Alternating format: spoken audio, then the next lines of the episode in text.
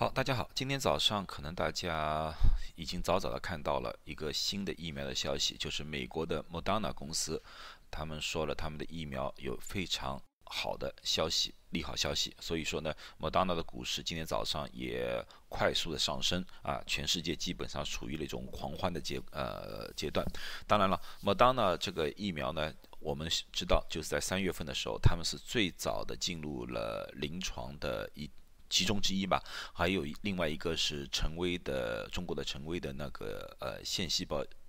疫苗，也是同一天进入了呃三呃进入了临床，呃所以说呢，大家对这个疫苗呢是有非常大的关注以及呃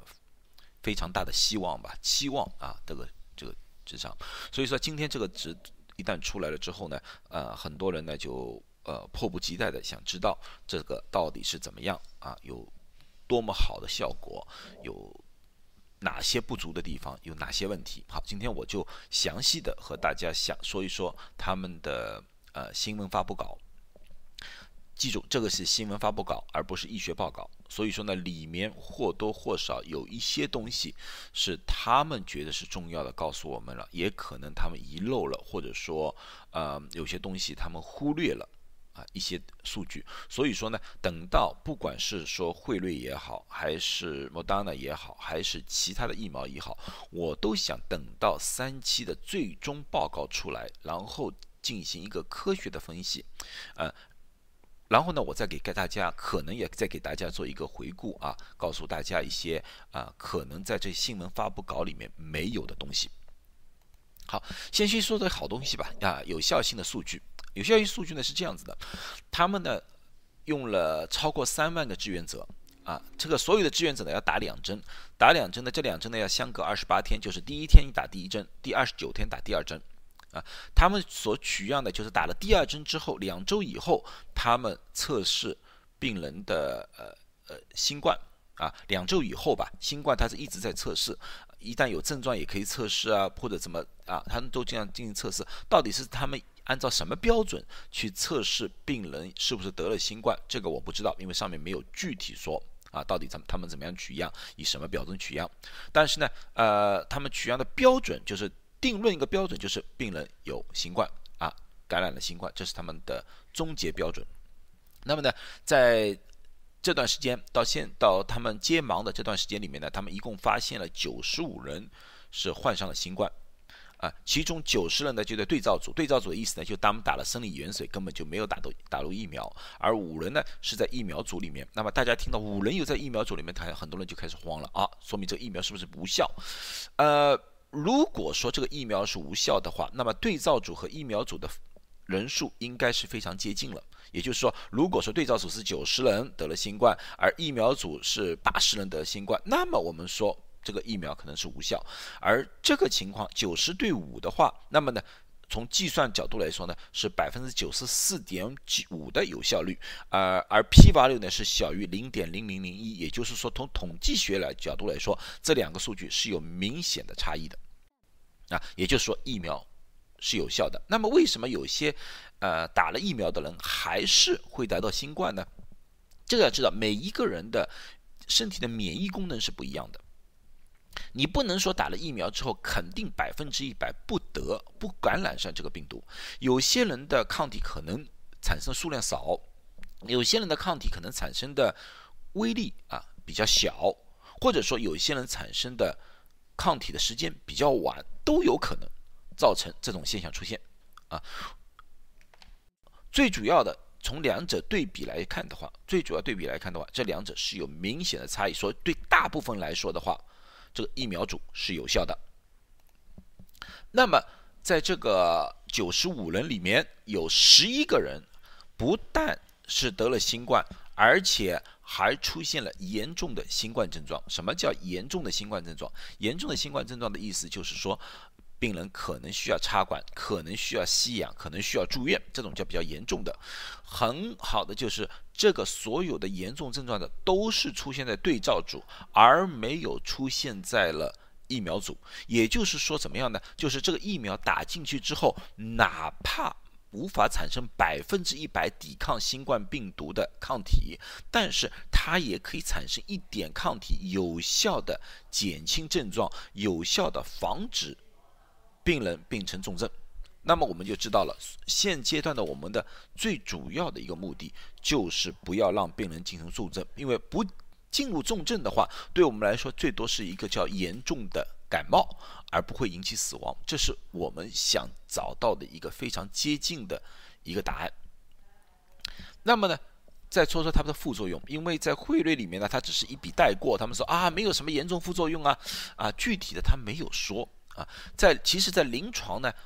副作用呢，我们是有标准的，是分五类标准。第一类是轻度症状，轻度症状就是完全不需要做任何的治疗，就你打完针，你说啊，打针的地方有一点点疼，啊，没事，我可以照样可以挥呃挥动胳膊，照样可以做事，回家没事了啊。第二类是中度的症状，中度的症状你可能就打的之后啊，很疼啊，觉得胳膊都打举不大起来啊，可能要吃力太弱啊，没事了，可以回家了啊。第三类。就是一种比较重度的啊症状，需要一些特殊的治疗。举个例子说，就打了这个针之后昏过去了，觉得头晕了，呕吐了，那么可能需要特殊的治疗、特殊的照顾啊。这属于第三类。第四类就是危及生命啊。比个举个例子说，去过敏反应了啊，呼吸困难了啊，心律不齐了啊，开始呃长时间昏迷了，这个就需要住院重点照顾了。这属于第四类啊，第五类死亡。所以说，在临床测试的副作用分成这个五类，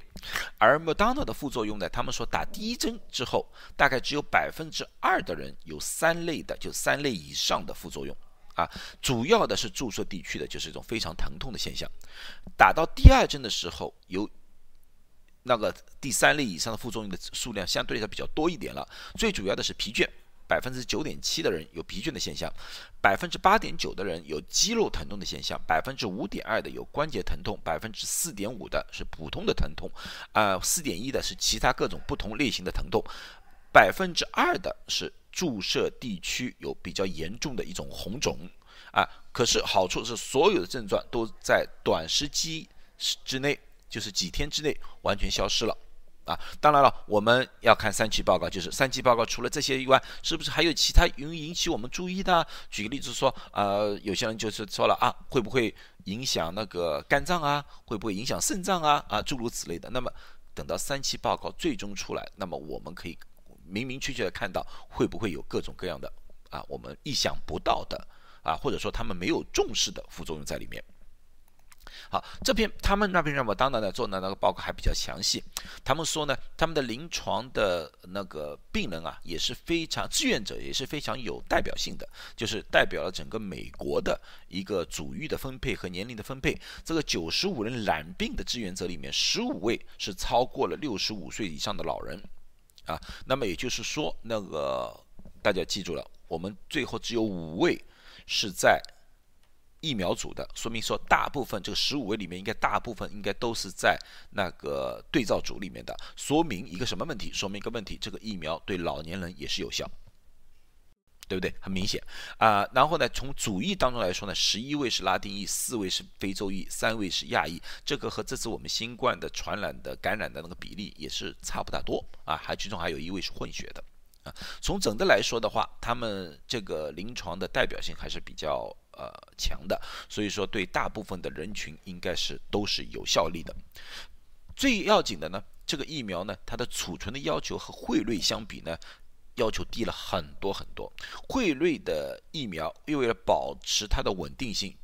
需要在摄氏零下七十度。摄氏零下七十度是什么概念？摄氏零下七十度就是我们需要一种非常特殊的储存的。设备，而普通的冰箱是达不到这个温度的。但是莫当娜的就不一样，莫当娜它在普通的速冻，就是零下二十度的时候就可以保存六个月的时间。如果是在普通的冰箱里面，也就是摄氏两度到八度的时候，可以保持三十天。如果在普通的室温底下可以保持十二个小时，那么这个有什么优势呢？这个最大的优势就是说。你到那个药房里面去打针，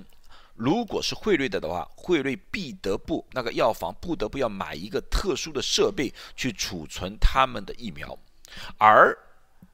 莫达纳的疫苗，任何一个药房都可以储存，因为什么？这是普通的冰箱，所有的药房都有这种普通的冰箱啊，所以就不用额外的花费那个储存的。第二呢，它的稳定性相对来讲比较好。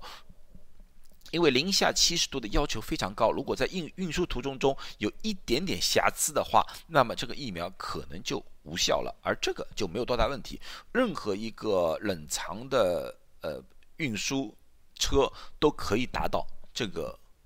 温度标准。运动标准啊，这是他们的最大的和现在和费惠瑞相比最大的一个优势。可是他们也有他们的缺点，什么缺点？就是生产力的问题。因为大家都知道，惠瑞是全世界最大的制药公司，它全世界范围都有自己的生产线，都有自己的研究公司呃地方啊，他们的资本也。够生产力也够，而 Moderna 它是一个新兴的公司来的，他们没有这么强的生产力，所以至今为止，他们的 CEO 也说到二零二一年底，他们只能生产十亿剂的这样的疫苗。那么大家要知道，全世界有多少人呢？全世界现在有大概七十八亿人口，也就是说，最多啊十几十几个人里面有一个人可以打上这个疫苗。啊这点就在就在大家要要考虑到这个问题。当然，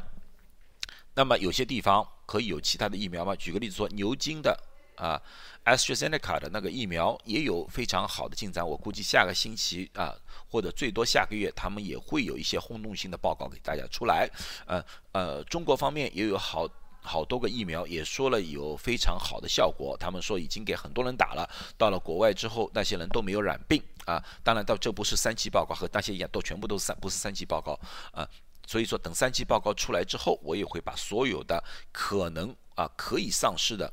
都可以做对比，像俄罗斯的呃在汇率。出来之后，嗯，他们也说了，他们的疫苗也有超过百分之九十的有效率啊，那个是俄罗斯的疫苗，呃，其他国家我据说还有其他很多国家都是有自己的疫苗，那么大家取长补短，互补一下的话，我觉得在全世界范围内的疫苗的数量到明年年底应该是差不多够的了，应该差不多够的了，呃，当然了。里面可能还存在的问题就是疫苗的效率的长短的问题，到底哪一个疫苗可以保持时间长一点，哪个疫苗啊效率没有这么时间长？那么呢，我们要拭目以待，因为毕竟今现在是十一月份，整个新冠发展到现在也还没有到一年时间，或者差不多到一年时间而已。所以说，这个疫苗到底是会有几个月的效果，还是几年的效果？那么我们需要有后期的跟踪。和检查，啊，但是呢，不管怎么样，至今为止，从疫苗角度来说的话，呃，都是一些比较好的消息，所以呢，大家拭目以待，啊，注意安全，期待呢疫苗呢能早点出来。那么呢，明年呢，我们的可以过一个好好的暑假。啊，您过一呃过一个啊完美一点的呃新年吧，啊，今年的新年我估计大家还是需要。呃，严防死守啊，早一点聚会。我估计明年到这个时候的话，我们可以好好的啊准备啊过年过节的项目了。好，谢谢大家，今天就讲到这里，希望大家都好。